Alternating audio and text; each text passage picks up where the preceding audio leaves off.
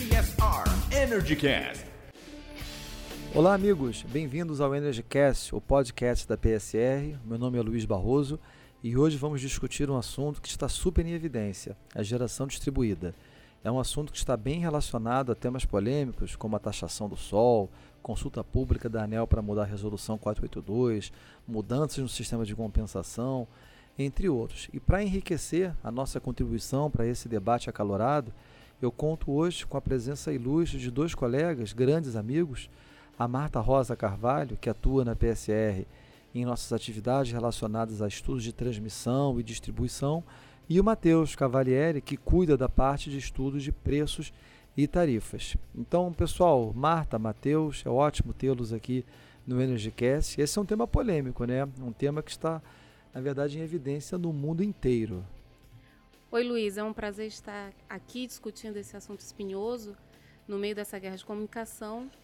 E acredito que para começar a nossa discussão seja importante a gente entender o que é geração distribuída. É, então, a geração distribuída é uma modalidade na qual a usina se conecta diretamente à rede da distribuidora e no momento a gente tem visto um crescimento expressivo das usinas solares rooftop, que são aquelas que as pessoas colocam no telhado de casa e que hoje essas placas já são até vendidas em lojas de construção. Mas, Luiz, esses painéis que geram essa energia, elas utilizam o mesmo sol que também produz uma energia limpa nas usinas maiores, né, que são chamadas as usinas centralizadas. E aí fica a minha pergunta: na sua opinião, o custo dessas duas opções é igual? Qual que é a mais barata? A geração centralizada ou a geração distribuída? É, Marta, essa pergunta é muito relevante, tá? Ela está no núcleo de um debate internacional e às vezes é até mesmo complicado dizer o que, que é mais caro, o que, que é mais barato nominalmente.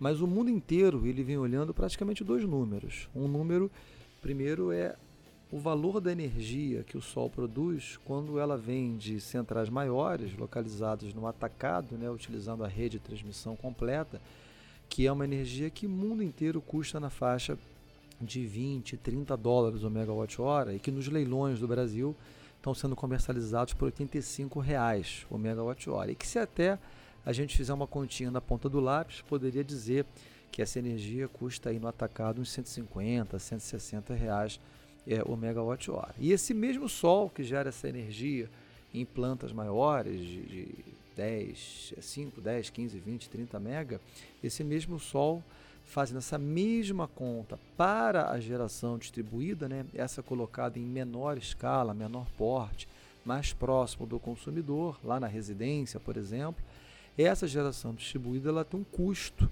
de geração que é naturalmente maior do que o custo da geração correspondente centralizada.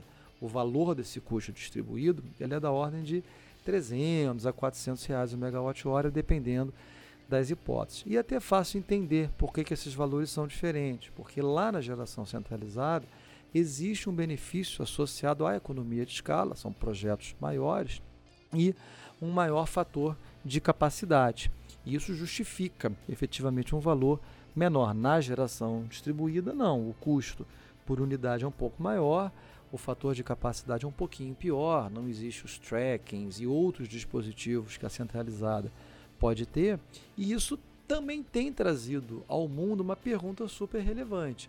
Se o sol gera energia lá no atacado, ah, como eu comentei, 150 reais é um preço cheio, e no distribuído, por exemplo, a 300 ou um pouco mais, a solar distribuída vale a pena? Dizer, por que, que um consumidor estaria disposto a pagar mais caro por essa geração se em teoria lá no atacado ela é mais barata. E aí, essa é uma resposta super interessante, que no caso do Brasil é fácil de entender e ela está explicada pelo fato que esse consumidor, um exemplo residencial, esse que está indo para a geração distribuída, ele não tem a possibilidade direta de acessar a energia de maior parte no mercado livre. O que ele, no fundo, está fazendo é medir o benefício que essa geração distribuída um pouquinho mais cara em relação à centralizada tem em termos de evitar o pagamento de uma tarifa que ele já paga na distribuidora. Se ele pudesse acessar o mercado, ele talvez fizesse uma continha e preferisse até, quem sabe, comprar essa mesma energia de uma outra fonte, uma hidrelétrica, uma eólica, no limite uma termoelétrica, enfim, o que ele quisesse, uma comercializadora e tudo mais, né? Mas o núcleo hoje da discussão da geração distribuída é que esse segmento que não vai a mercado, ele está comprando um recurso que tem um benefício, um benefício de deslocar uma tarifa total e que se encontra esse benefício como um todo dentro de um mecanismo mais amplo que é um mecanismo chamado de compensação, né? esse mecanismo net metering que a gente escuta por aí. E aí eu até aproveito esse momento para empurrar a bola para o Matheus. Matheus, assim, vamos falar um pouquinho do net metering, esclarecer para a sociedade o que, que é esse mecanismo. Oi, Luiz. É um prazer estar participando aqui do Energycast com você e com a Marta. É, esse sistema de compensação, ou net metering, ele surgiu lá atrás, em 2012, com a publicação da Resolução Normativa 482, que é considerado o grande marco da mini e microgeração distribuída no Brasil. Ela possibilitou que consumidores cativos, aqueles que são atendidos pela distribuidora, como consumidores residenciais, comerciais, pudessem instalar uma placa solar em seus telhados, gerar sua própria energia e utilizar essa geração para abater o seu consumo. Tá. E essa geração que ele utiliza, ela tem que estar fisicamente colocada no meu telhado, no meu edifício, no telhado do consumidor? Não necessariamente, Luiz. Existe hoje a possibilidade de colocar essa placa solar em um local diferente de onde essa energia vai ser consumida. São as chamadas fazendas solares, por exemplo. Aqui é um conceito até um pouquinho, até poderíamos dizer que um pouco exótico, né? Uma geração distribuída que está longe, vamos dizer assim, do local físico do consumo. Mas no final do dia, é, quer dizer, quando esse consumidor está, com uma, está numa placa solar fotovoltaica na sua residência e, por exemplo, ele consome energia ao mesmo tempo que ele produz energia, nesses momentos ele não paga esse consumo à distribuidora, correto? É mais ou menos por aí, Luiz. Só que esse sistema de compensação permite ainda que o consumidor armazene, mesmo sem ter investido em um sistema de baterias, essa energia gerada para consumir em um outro momento. Então, por exemplo, esse consumidor que você citou, que colocou uma placa solar em casa, que durante o dia está gerando energia, ele pode consumir essa mesma energia enquanto dá uma festa à noite. E para isso ele vai usar a rede da distribuidora. Tá, mas ele também pode produzir uma energia além do montante que ele consome, né? E o que, que acontece nesse caso? O sistema de compensação prevê que esse consumidor armazene, em forma de crédito de energia junto à distribuidora, esse excedente de geração por até 60 meses. É como se esse consumidor tivesse acesso a uma grande bateria, vamos colocar assim, facilitada pela rede das distribuidoras, que permite que ele use essa energia em até 5 anos depois do mês que ele gerou. Interessante, Matheus. Ao contrário de outros países que permitem a comercialização desse excedente né, de produção através de um preço e tal, que é o chamado net billing, é, o Brasil não permite isso. O Brasil ele faz uma compensação puramente volumétrica, certo? Exatamente isso, Luiz. Tá, agora essa compensação volumétrica ela tem um valor financeiro, justamente porque quando a geração ocorre, no caso da solar, o consumidor não está pagando a tarifa é, naquele momento. Né? E a tarifa, ela na verdade é um bicho complicado, porque a tarifa ela tem vários componentes. Né?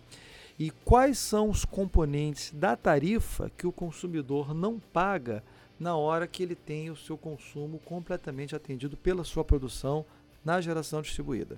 Olha, Luiz, hoje ele não paga a tarifa completa, ou seja, todas as componentes. E além disso, ele ainda tem direito à isenção de alguns impostos, como por exemplo ICMS e PIS/COFINS, que em alguns casos podem chegar até 30% da conta final. Entendi, quer dizer, tudo bem. É, então deixa eu até ver se o senhor conseguir entender. Realmente, você usar a produção da energia do painel solar para descontar imposto, né, que não é um custo do setor elétrico, eu acho até que me parece um pouquinho estranho, né? Mas é, tá assim. Mas no fundo, no fundo, a gente poderia até ser um pouco provocativo e dizer, por um lado, quer dizer, ortodoxamente, o que o consumidor poderia ter o direito a compensar no momento da produção solar é o deslocamento do componente energia da tarifa total, né? quer dizer, comparar energia com energia. Isso daí é um, um statement que também tem sido dito em vários países, que é um lado da argumentação. O outro lado da argumentação é que a gente poderia contra-argumentar dizendo que a geração solar ela tem benefícios é, na rede, benefícios ao sistema, associados a uma série de itens técnicos, como redução de perdas, produção de energia, que esse excedente será consumido pelos vizinhos que estão ali, é, a residência, que tem aquele painel, né? E por aí vai. E isso pode é, suscitar uma, um debate interessante, que é o fato que, olha, se essa geração tem um benefício, então talvez eu pudesse até compensar um pouco mais né, do que somente a parcela de energia, né, sendo bem provocativo. E aí, Marta, é, eu vou te colocar um pouquinho é, no fogo, né, para te fazer talvez a pergunta assim mais relevante nessa discussão da geração distribuída, que é sobre esses benefícios locacionais, né, que até eles poderiam, no limite, vir a justificar a diferença de preços entre a energia solar centralizada e a energia solar distribuída, caso eles existam. E aí, eles existem? São grandes, pequenos, médios? O que, que você conta pra gente? Luiz, acredito que essa seja a pergunta de um milhão de dólares. Um milhão não, né? Acho que seria de um trilhão, né? Talvez. É, bom, é complicado afirmar categoricamente que a GD traz um benefício, um malefício locacional à rede de distribuição. Tá? Isso porque é mais apropriado falarmos de benefícios e malefícios locacionais e temporais. Vou explicar o porquê. A rede da distribuição ela tem características de rede específicas, por exemplo, o parâmetro de, um parâmetro de resistência elevado. Então, quando um determinado horário a placa solar exporta energia para seus vizinhos, dependendo da localização da rede, pode sim aumentar a perda naquela área. Nós fizemos algumas simulações aqui na PSR com uma determinada penetração de GD, e se olhássemos para as perdas médias mensais de toda a área de concessão da distribuidora, nos casos com e sem GD, as perdas médias eram muito próximas. Mas se verificássemos as perdas médias em cada alimentador da distribuidora, em algumas áreas as perdas ficavam elevadíssimas.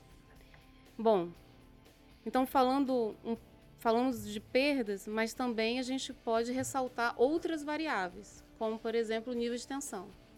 Com a presença da GD, eu posso aumentar ou diminuir o nível de tensão naquele ponto, dependendo da geração da placa. Como essa geração é variável, a tensão no ponto também vai variar. O que é ruim, pois pode comprometer a qualidade de fornecimento naquele ponto. A distribuidora é responsável por regular a tensão em toda a sua área de concessão. Então, a partir do momento que isso varia, ela tem que lidar com esse nível de flutuação. E atualmente nós temos na rede de distribuição dispositivos que, que prestam esse serviço, né, que são os reguladores de tensão.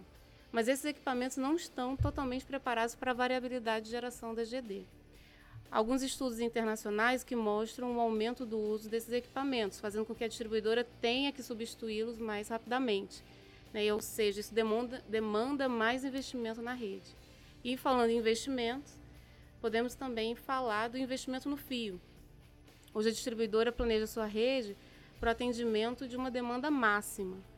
E fica a pergunta: a GD contribui para a redução da demanda máxima da distribuidora? Quando a gente compara o perfil da curva de carga das distribuidoras e a curva de geração da GD, a gente aqui entende que o horário de geração das placas solares nem sempre é concomitante com o horário de pico de muitas distribuidoras. Se a gente fizer essa correlação, diríamos que a GD solar não adia investimento, porque a distribuidora continua tendo uma demanda elevada em um determinado horário, que a minha geração solar não está contribuindo, e, ou seja, eu vou continuar precisando de todos os meus ativos de rede para atender a todos os consumidores que necessitam de energia naquele horário. Então, a questão locacional, a discussão, ela é ampla, tem muitos aspectos. É, essa discussão realmente, Marta, é legal. É uma discussão super ampla, super é, mundial, né? E você tocou na palavrinha mágica, né? Que é a definição do valor locacional de uma fonte. Inclusive, uma coisa que a gente tem visto, né, Marta? Você sabe bem que a gente tem feito muitos trabalhos conjuntos nessa área, que mundialmente falando, o mundo vem tentando buscar o desenvolvimento de um conceito chamado hosting capacity, que é tentar, através de um estudo elétrico todo sofisticado, a distribuidora poder informar ao mercado qual é a capacidade de acomodação de geração distribuída na sua rede e informar os locais onde aquela geração distribuída possui mais valor, que vem de uma forma de traduzir um benefício que muitas vezes a gente pensa num preço né, para cada uma dessas componentes, numa quantidade. Eu basicamente faço um mapa de cores da rede de distribuição e pinto. Aqui está quente, aqui está frio. Na verdade, a gente com isso fornece uma solução ao mercado. É um conceito que vem crescendo no mundo inteiro e que você, a gente vem aqui até trabalhando na PSR nisso, né? Exatamente, Luiz. E esse ponto ele, ele é fundamental porque eu queria voltar agora num ponto que o Matheus disse lá atrás, no, no início do nosso, nosso podcast, que é a questão do uso da rede de distribuição e o seu pagamento, né? Afinal de contas, Matheus, o consumidor paga pelo uso da rede, não paga pelo uso da rede? O que, que você tem a contar para a gente sobre isso? Bom, Luiz, eu acho que é importante nessa discussão a gente dividir os consumidores em duas categorias: os consumidores de baixa tensão, que são os consumidores residenciais comerciais, e os consumidores de média e alta tensão, por exemplo, as grandes indústrias. A grande diferença entre os consumidores, entre esses consumidores, né, é a estrutura tarifária. Os consumidores de média e alta tensão têm hoje uma tarifa chamada binômia. Isso é, eles são cobrados pelo seu consumo efetivo de energia e eles têm um pagamento que não depende do consumo, exatamente para reconhecer esses investimentos feitos pela distribuidora é, na estrutura de fio. Já os consumidores de baixa tensão pagam pelas mesmas coisas, mas através de uma tarifa que tem uma estrutura diferente. Na tarifa desses consumidores, eles são cobrados diretamente pelo volume de energia que eles consomem da rede. Então, assim, mesmo que o consumo em um determinado mês seja zero, a conta de luz não vai ser zero, justamente por conta, no caso dos consumidores de média e alta tensão, desse pagamento pela disponibilidade do, da, da rede. Mas os consumidores é, de baixa tensão, é, eles pagam custo por disponibilidade também, não? Eu vejo na minha conta de luz lá, na minha distribuidora, no caso da Light, eu vejo na minha conta de luz que eu pago um custo por disponibilidade. Então, eu como baixa tensão, ao pagar esse custo por disponibilidade, eu já não estou remunerando o uso de toda essa infraestrutura de rede que a distribuidora teve que investir para me atender? Na verdade, não, Luiz. Esse custo de disponibilidade hoje ele não é suficiente para remunerar toda essa infraestrutura, todo esse investimento que a distribuidora faz para conseguir suportar a estrutura fio dela. Entendi. Quer dizer, a estrutura tarifária que a distribuidora aplica aos consumidores de baixa tensão é uma estrutura basicamente volumétrica, ou seja, um pagamento em real por megawatt-hora, né? Ela arrecada em função do consumo. Então, se não tem megawatt-hora consumido, é, eu não tenho pagamento e com isso falta dinheiro para que a distribuidora arrecade os seus custos fixos. E aí com isso a distribuidora tem um problema de arrecadação e essa falta de arrecadação de receita ela precisa ser recuperada dos outros clientes. É mais ou menos isso? É por aí sim, Luiz. Esse problema da arrecadação, ele em grande parte é repassado no processo tarifário seguinte, como forma de aumento para a tarifa final dos consumidores. E como você colocou muito bem, muitos desses custos da distribuidora são fixos, né? são custos de infraestrutura fixos. Então, com menos gente para repartir essa conta, acaba ficando mais caro para os consumidores que não têm GD para reduzir o seu consumo. Essa discussão ela vai até um pouquinho mais além quando a gente para e analisa o perfil desse consumidor impactado. Né? Geralmente são pessoas de renda mais baixa que não têm condições financeiras para investir em um painel solar, enquanto que quando a gente olha para os consumidores beneficiados, são geralmente aqueles que possuem uma condição econômica melhor e que, portanto, podem fazer esse tipo de investimento. Uma forma de reduzir esse subsídio cruzado que existe hoje seria a aplicação de uma tarifa binômio, também para os consumidores de baixa tensão. Essa é uma discussão que começou no ano passado em uma audiência pública da ANEL, mas que ainda não se chegou a um consenso de qual a maneira mais adequada para essa nova estrutura tarifária. Tá, entendi. Agora, por exemplo, Marta, suponha que eu sou um consumidor e eu não quero pagar a distribuidora. Eu não quero, não quero por alguma razão, eu realmente quero me livrar da distribuidora. Eu posso fazer isso? Pode, pode sim. Se você quiser se livrar da distribuidora, você pode fazer um sistema isolado na sua casa, Luiz. Mas isso implica em você se desconectar da distribuidora e fazer investimentos em equipamentos para suprir o seu consumo 24 horas por dia. Mas isso vale a pena? É hoje econômico isso? Não, por enquanto não, mas a gente acredita que tanto a bateria como a GD são tecnologias que ao longo do tempo vão ficar cada vez mais baratas. Né? Isso pode ser uma alternativa. Mas eu queria também destacar que a partir dessa sua desconexão, a distribuidora também não tem mais a responsabilidade de fazer investimentos para te atender. Tá? Então você deixa de existir para a distribuidora. Entendi. Agora, te provocando um pouquinho mais, que eu já te provoquei, Marta, quer dizer, o consumidor ele poderia dizer, poxa, mas eu coloquei lá o meu é, painel solar, não me desconectei à rede, né? Mas esse painel solar ele traz benefícios ao sistema, tem algum benefício qualquer. E será que eu não poderia argumentar que o fato de eu potencialmente trazer benefícios aos sistemas, é, por que, que eu não reconheço esses benefícios hoje, imediatamente, é, como um benefício à tecnologia instalada na minha residência? Luiz, essa discussão é muito boa, tá? mas talvez a gente possa estruturar de uma outra forma. É, vamos fazer o seguinte: primeiro, vamos reconhecer que existe uma estrutura de rede que existe para a gente fazer a nossa festa à noite. Tá? E por isso ela tem que ser paga por todo, por todo mundo que a utiliza. Depois, a gente pode reconhecer esses possíveis benefícios que a GD traz à rede. E esses benefícios, eles dependem de estudos mais aprofundados e que isso também se aplica a qualquer outra fonte de geração. Tá, entendi. Mas assim, aí também provocando mais um pouquinho. Mas hoje, assim, são tão poucas as unidades consumidoras que possuem é, a geração solar fotovoltaica instalada, né? A gente escuta falar por aí. Será que o fato da gente ter justamente pouco volume de solar não seria uma razão para adiar essa discussão e deixar que a gente tentar calcular esses benefícios com a forma mais precisa? Não, não, de forma alguma. Mesmo com, com poucas unidades, essa discussão é urgente. Tá? É melhor regular a situação enquanto não sai do controle. Né? Como se diz o ditado, fica mais difícil colocar a pasta de dente dentro do tubo de volta depois que você já apertou. Tudo bem, entendido. Não vou mais insistir nesse assunto. Agora, Matheus, é, vamos lá, né? Vamos voltar um pouco. Essa discussão que a gente está tendo até agora é uma discussão relativa à remuneração dos investimentos em redes, né? Feitos pela concessionária para trazer justamente o benefício da bateria, que é o sistema de potência do Brasil, é, para o consumidor final nos momentos que não existe a produção do recurso locacional, no caso da solar, enquanto o consumidor não pode sair da rede de uma forma integral. Essa é a discussão que está hoje na ANEL? É isso que a ANEL está realmente discutindo ou tem mais coisa? Então, Luiz, tem duas grandes discussões na mesa. A primeira, que eu já até comentei anteriormente, é a criação de uma tarifa para baixa tensão igual a que hoje existe para média e alta tensão, a tal da tarifa binômio. A segunda é a mudança no sistema de compensação, e é essa que agora está trazendo mais discussões. A proposta da ANEL é fazer com que os consumidores com geração distribuída passem a pagar pelos custos de infraestrutura da rede.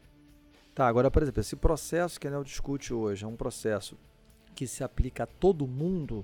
Por exemplo, suponha que eu já tivesse instalado meu painel solar na minha casa ou estivesse em vias de instalar. Isso se aplica a mim ou isso se aplica só às novas instalações depois da conclusão, por exemplo, da consulta pública? A proposta original da ANEL é que para aqueles consumidores que já instalaram a sua, a sua geração distribuída, as condições atuais elas continuariam vigentes até 2030. Tá, 2030 dá mais ou menos 10 anos a partir de agora, né? Isso, exatamente. Está se ventilando também que a ANEL poderia aumentar esse tempo para 25 anos. É, até, até, eu acho que realmente a ANEL pode ter um pouco de flexibilidade aí, porque pode-se argumentar que no momento da instalação da turma que já está, ou a turma que já está correndo atrás, essas coisas não existiam, né? até que são temas corretos, mas que talvez devessem ter sido sinalizados já antes, e aí por essa razão você manter as regras como estão hoje por horizonte de tempo maior é, nos parece ser algo também adequado a ser aí é flexibilizado.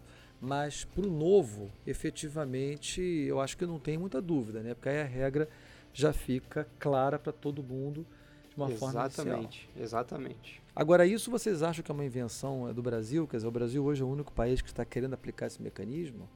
Nossa, Luiz, essa, essa pergunta é tão boa, eu vou aproveitar toda a sua experiência internacional para me ajudar a responder. É, hoje, assim, Matheus, aí fazendo o nosso ping-pong aqui, hoje o mundo inteiro ele discute a aplicação da tarifa de capacidade na baixa tensão, né? a tarifa binômia, e que é uma discussão que ela, vamos dizer assim, ela é meio matematicamente similar à discussão de você deixar o consumidor compensar o valor da sua energia a uma parcela inferior à tarifa total, né? E essa discussão, que é a discussão mundial, e que, na minha humilde opinião, eu acho até que o Brasil ele tem a oportunidade de se tornar uma referência nesse assunto, justamente por, como disse a Marta, é, evitar que a gente tenha que discutir como botar a pasta de dente dentro do tubo depois que aperta o tubo, né? quer dizer, resolver esse problema do incentivo econômico logo na largada, enquanto o volume ainda é pequeno, que é algo que internacionalmente não se observa, então a confusão lá fora é dura, a confusão na Espanha, a confusão mesmo em outros estados que, se não por preço, mas por quantidade acabam limitando a penetração da geração é, distribuída. E eu acho que o Brasil ele tem uma oportunidade de fazer esse movimento correto do momento, que a geração solar é uma fonte que ainda está em crescimento, que a gente cresce baseado no sinal econômico real, né? Entendi. Então, Luiz, o que você está me dizendo é que pagar por uma infraestrutura de rede não é taxar o sol? É não, não obviamente isso não existe, né? A taxação do sol acabou sendo uma guerra de comunicação é muito infeliz, acho que colocada na mídia e na nossa visão muito incorreta. Inclusive esse mesmo processo da discussão da ANEL com a geração distribuída misturou muitos fatores, temas que são puramente econômicos, temas que são de política energética, com uma guerra midiática que acabou, eu acho que atrapalhando mais do que ajudando e, e realmente politizando muito uma discussão que é de um caráter estritamente técnico.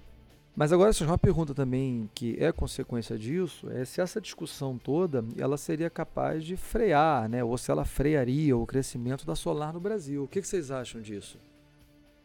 Olha, Luiz, eu não acho que, é, que isso seja uma medida para frear o crescimento da solar, não. Tá? É mais para colocar racionalidade nos custos de pagamento de uma infraestrutura que está disponível ali e assim retirar também o subsídio cruzado de um consumidor para outro. E essa discussão, tenho a impressão que ela está muito acalorada também pelo elevado custo da tarifa total, né, que dá mais atratividade também pela forma da compensação, dá mais atratividade para a geração distribuída. É, exatamente. Acho que, Marta, esse ponto é fundamental. Né? Quer dizer, é uma discussão que, novamente, não é única no Brasil. Né? Até mesmo fora do Brasil se discute se a penetração da solar como geração distribuída ela ocorre por um valor econômico aportado ao sistema ou se ela ocorre por um benefício que existe grande em relação a uma tarifa que, no ponto de partida, é muito elevada. E que, no caso do Brasil, ela é elevadíssima. Né?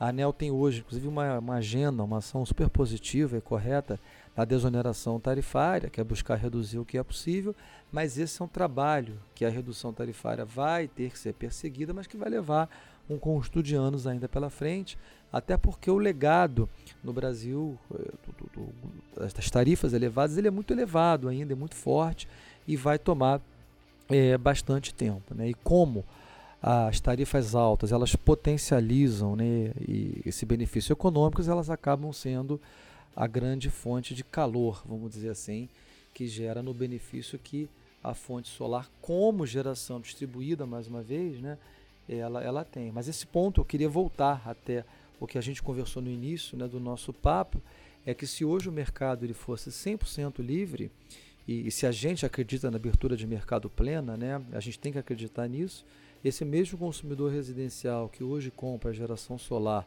a um preço que não é competitivo com a geração centralizada, eu acho que ele talvez cotejaria essa compra com um contrato no Mercado Livre convencional, né? E que pode ser fornecido por uma hidrelétrica, uma eólica ou mesmo uma solar como geração centralizada através de um gerador direto, uma comercializadora é, e tudo mais. É evidente que se o valor da tecnologia, é, o custo do investimento diminui, a geração solar distribuída ganha e no limite até a geração distribuída pode ganhar da centralizada, né? Mas partindo do princípio que, como eu, por exemplo, não rasgo dinheiro, eu na verdade eu não pagaria algo mais caro caso eu tenha a opção de comprar o mesmo produto, que é um megawatt-hora para um suprimento é, na minha residência de uma outra fonte ou mesmo a própria solar a um valor mais barato. Então esse debate eu acho que é um debate, claro que mais para frente, mas é importante sempre a gente ter o viés é, econômico, é, eu acho, nas discussões, né? Sim, é, eu tenho a impressão que essa discussão ficou muito ampla, tá? Envolvendo temas que não são tão centrais para o assunto em questão. É, ela acabou tumultuando muito, porque aí é uma discussão que acaba suscitando outros debates super relevantes na indústria energética brasileira, como os subsídios ao carvão mineral, os subsídios à geração fóssil, a separação entre a comercialização da energia e a tarifa fio, que são aspectos maiores de estruturas de mercado, né, mas que não necessariamente estão aqui intimamente ligados com o tema central que é o tema do reconhecimento no pagamento de uma infraestrutura, de um, de um custo de rede que já existe, né? seja de uma forma, uma tarifa binômia, seja de uma forma da redução do valor da compensação da energia colocada na rede.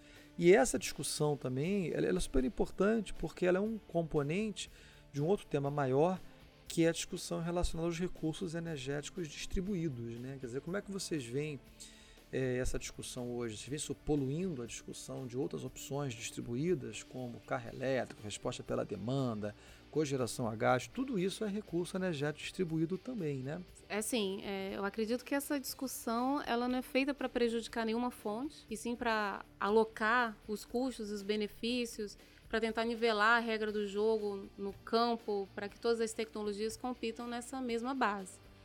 A GD Solar é o primeiro recurso distribuído que a gente está discutindo, e quando os outros recursos vierem, vamos ter que ter essa mesma discussão de racionalidade do pagamento dos custos. Por exemplo, é, vamos falar um pouquinho de carro elétrico. Na hora que eu vou carregar, descarregar meu carro elétrico, dependendo da hora em que ele estiver colocando ou retirando energia da rede, ele vai estar utilizando essa infraestrutura de diferentes formas, com, vamos supor, com diferentes preços. Né? Então, a discussão dos recursos distribuídos traz uma nova percepção também para a distribuidora de que ela precisa se preparar para uma nova rede de distribuição, que ela precisa se preparar para uma nova forma de operar essa rede, porque você vai ter uma incerteza maior dentro da área de concessão. Além disso, essa discussão também é importante para dar o sinal econômico correto para o consumidor, que, como originalmente foi sugerido na CP33. É que justamente a CP33 ela propunha fazer uma estrutura tarifária que fosse oro-locacional, né, com granularidade é, temporal e geográfica, locacional, para que justamente os benefícios da, da, das fontes, dos recursos energéticos distribuídos fossem melhor analisados e cotejados contra os custos efetivos que têm que ser pagos por todos. Mas essa é uma discussão um pouco mais ampla. Eu acho que eu vou ficar por aqui, porque esse assunto é um assunto bastante complexo.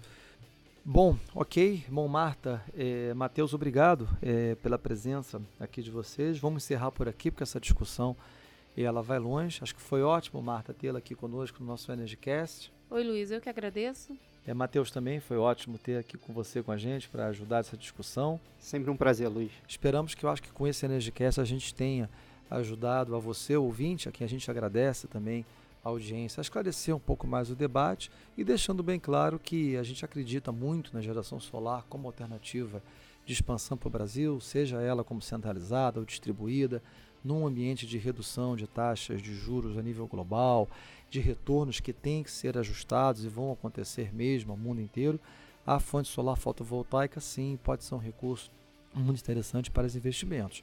Mas talvez o recado mais importante é que não, não estamos taxando o sol. Exatamente, Luiz. Não estamos taxando o sol. De forma alguma. Obrigado, pessoal. Até a próxima.